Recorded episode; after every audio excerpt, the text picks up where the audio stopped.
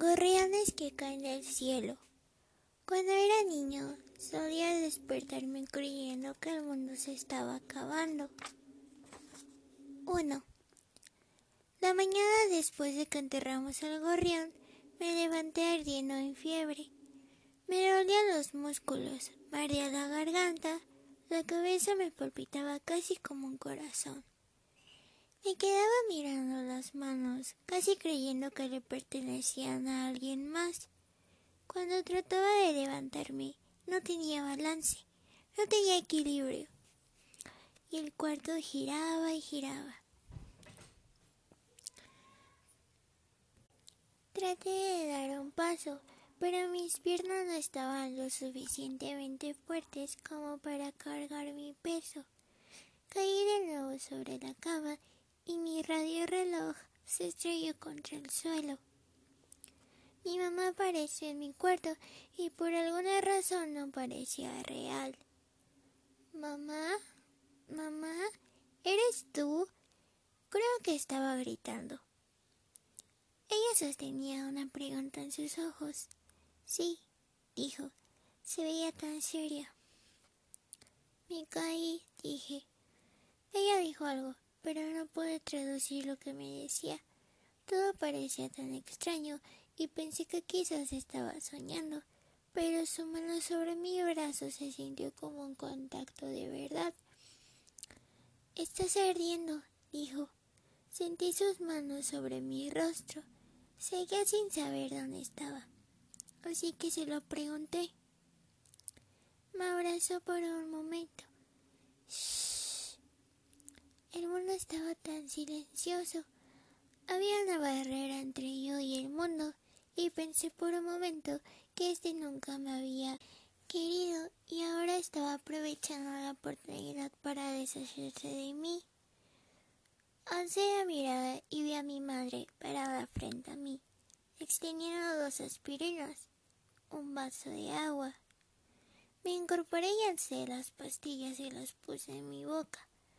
Cuando agarré el vaso, podía ver cómo me temblaban las manos. Me puso un termómetro bajo la lengua. Estudié el tiempo en su reloj. Luego sacó el termómetro de mi boca. Cuarenta, dijo. Tenemos que bajar esa fiebre. Negó con la cabeza.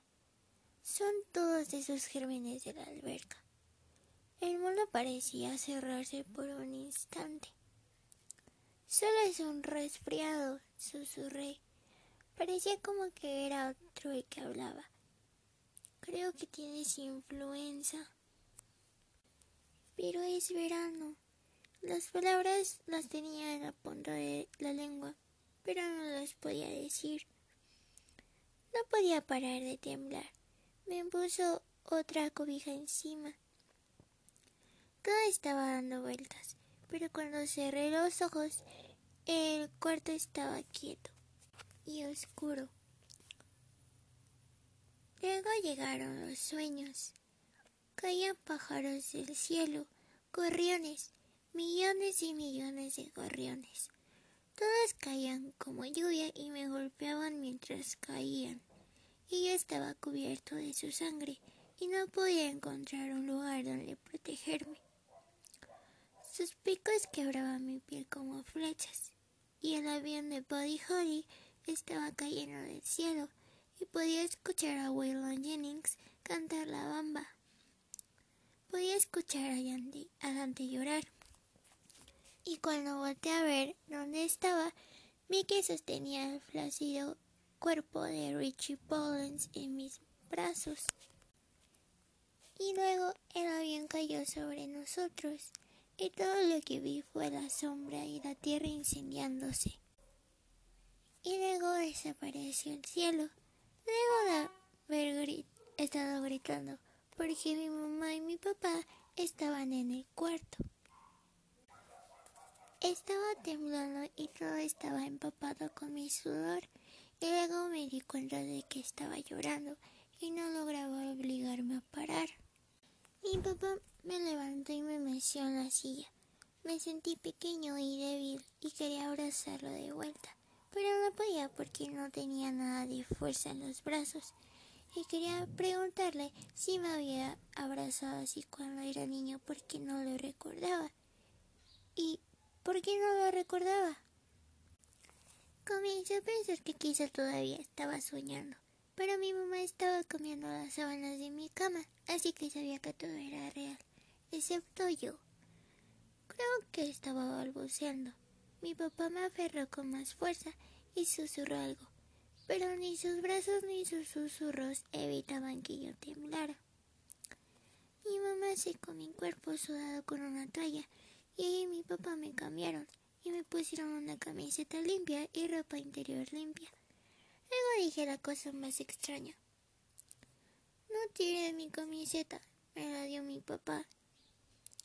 Sé que estaba llorando, pero no sabía por qué. Porque no era el tipo de chico que lloraba y pensé que quizá era alguien más el que estaba llorando. Podía escuchar a mi padre susurrar. Shh, está bien. Me volví a acostar sobre la cama y mi mamá se sentó junto a mí y me obligó a tomar agua y a tomar más aspirinas. Mirada en el rostro de mi papá y supe que estaba preocupado y me entristeció que lo hubiera hecho preocupar tanto. Me pregunté si realmente me había abrazado y quería decirle que en realidad no lo odiaba. Era solo que no lo entendía. No entendía quién era y yo quería, quería tanto entender. Mi mamá le dijo algo a mi papá en español y él ascendió. Yo estaba demasiado cansado para que me importaran las palabras en cualquier idioma. El mundo estaba tan callado. Me quedé dormido y volvieron los sueños. Estaba lloviendo afuera y había truenos y rayos todo a mi alrededor. Y me podía ver a mí mismo mientras corría en la lluvia. Estaba buscando a Dante y estaba gritando porque estaba perdido. ¡Dante!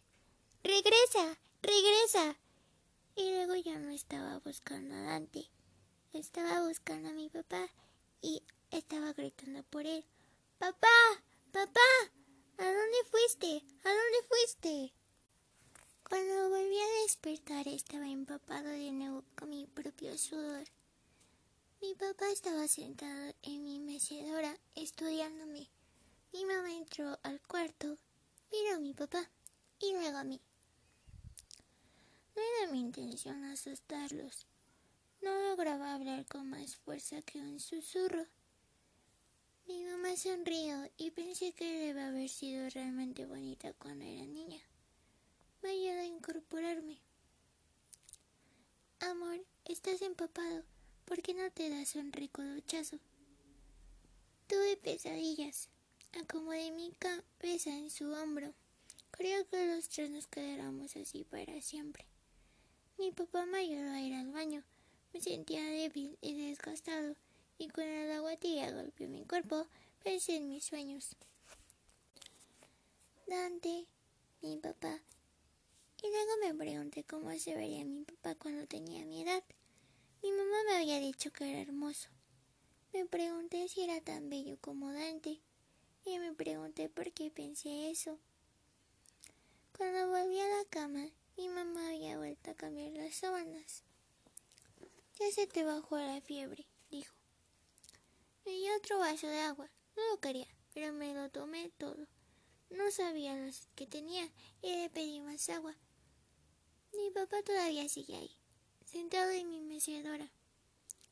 Nos estudiamos el uno al otro por un momento, mientras yo estaba acostada en la cama. Me estabas buscando, dijo. Lo miré. En tu sueño me estabas buscando. Siempre te estoy buscando, susurré. 2. Al día siguiente, cuando desperté, pensaba que había muerto. Sabía que no era cierto, pero el pensamiento estaba ahí. Quizá una parte tuya moría cuando te enfermabas. No lo sé. La solución de mi madre a ese predicamento era obligarme a tomar litros de agua un doloroso vaso a la vez. Finalmente me puse en huelga y me rehusé a tomar más. Mi vejiga se volvió un globo de agua que está a punto de explotar. Eso es bueno, dijo. Estás limpiando tu sistema. Ya estoy hasta aquí de la limpieza, dije. El agua no era la única cosa con la que tenía que lidiar. Tenía que lidiar con su calor de pollo. Su calor de pollo se volvió mi enemigo. El primer plato estuvo increíble. Nunca había tenido tanta hambre. Nunca. Me dio principalmente caldo. El caldo volvió al siguiente día para el almuerzo. Ahí estuvo bien también, porque ahora me dio todo el pollo y las verduras en la sopa, acompañada de tortillas de maíz calientitas y la sopa de arroz de mi abuela. Pero el caldo volvió en forma de tente, tentepié de la tarde y para la cena. Estaba harto del agua y del caldo de pollo. Estaba harto de estar enfermo. Después de cuatro días en la cama, finalmente decidí que era hora de pasar a lo siguiente. Se lo anuncié a mi madre. Estoy bien. No lo estás, dijo mi madre. Me están reteniendo como su rehén. Eso es lo primero que le dije a mi padre cuando volví a casa del trabajo. Me sonrío entre dientes. Estoy perfecto ya, papá. Lo estoy. Todavía te ves un poco pálido. Necesito un poco de sol. No un día más, dijo. Luego puedes salir al mundo y causar todos los problemas que quieras. Está bien, dije, pero no más calo de pollo. Eso queda entre tú y tu madre. Comencé a salir de mi cuarto. Vaciló por un momento. Estaba de espaldas hacia mí. ¿Has tenido más pesadillas? Siempre tengo pesadillas, dije. ¿Hasta cuando no estás enfermo? Sí. Se quedó parada en la puerta. Se volvió y me miró. ¿Siempre estás perdido? En la mayoría, sí. ¿Y siempre me estás tratando de encontrar? En, en general, creo que me estoy tratando de encontrar a mí mismo, papá. Era extraño hablar con él de algo real, pero también me asustaba. Quería seguir hablando, pero no sabía exactamente cómo seguir lo que cómo decir lo que estaba guardando dentro de mí. Bajé la mirada al suelo, luego la levanté y la miré. Y me encogí de hombros, como diciendo, no es gran cosa. Lo siento, dijo. Siento estar tan lejos. Está bien, dije. No, dijo, no lo está. Creo que iba a decir otra cosa pero cambió de parecer. Se dio la vuelta y salió del cuarto. Dejé la mirada clavada en el suelo y luego escuché la voz de mi papá en el cuarto otra vez. También yo tengo pesadillas, Ari. Quería preguntarle si sus sueños eran sobre la guerra o sobre mi hermano. Quería preguntarle si se levantaba tan asustado como yo. Lo único que hice fue sonreírle. Me había, algo, me había contado algo sobre sí mismo. Me sentí feliz. 3. Me dieron permiso de ver la televisión, pero descubrí algo sobre mí mismo. En realidad no me gustaba la televisión. No me gustaba para nada. Apagué la TV y me encontré mirando a mi madre mientras estaba sentada a la, mesa de la cocina, revisando algo algunos de sus viejos planes de lecciones. Mamá alzó la mirada. Traté de imaginarme a mi madre para dar frente a su clase. Me pregunté qué pensaban los chicos de ella. Me pregunté cómo la veían. Me pregunté si les agradaba. ¿La odiaban? ¿La respetaban? Me pregunté si sabían que ella era madre. Me pregunté si eso les importaba. ¿Qué estás pensando? ¿Te gusta enseñar? Sí, dijo. ¿Hasta cuando tus alumnos no les importa? Te voy a contar un secreto. No soy responsable de que a mis estudiantes les importa o no. Eso tiene que venir de ellos, no de mí. ¿Y eso dónde te deja? Pase lo que pase, Ari. Mi trabajo es que me importe. Incluso cuando ellos no incluso cuando ellos no. Pase lo que pase, pase lo que pase. Aunque les des clases a chicos como yo que creen que la vida es aburrida, así son las cosas cuando tienes 15 años. Solo una etapa, dije. Solo una etapa, se rió. ¿Te agradan los quinceañeros? ¿Me estás preguntando si me agradas o me estás preguntando si me agradan mis alumnos? Los dos, supongo. Te adoro, Ari. Sabes que sí. Sí, pero también adoras a tus estudiantes. ¿Tienes celos? ¿Puedo salir? Podía emitir preguntas con la misma habilidad que ella. Puedes salir mañana. Me parece que estás siendo una fascista. Esa es una palabra grande, Ari. Gracias a ti conozco todo sobre las distintas formas de gobierno. Mussolini era un fascista. Franco era un fascista. Mi papá dice que Reagan era un fascista. No tomes las bromas de tu papá de manera demasiado literal, Ari.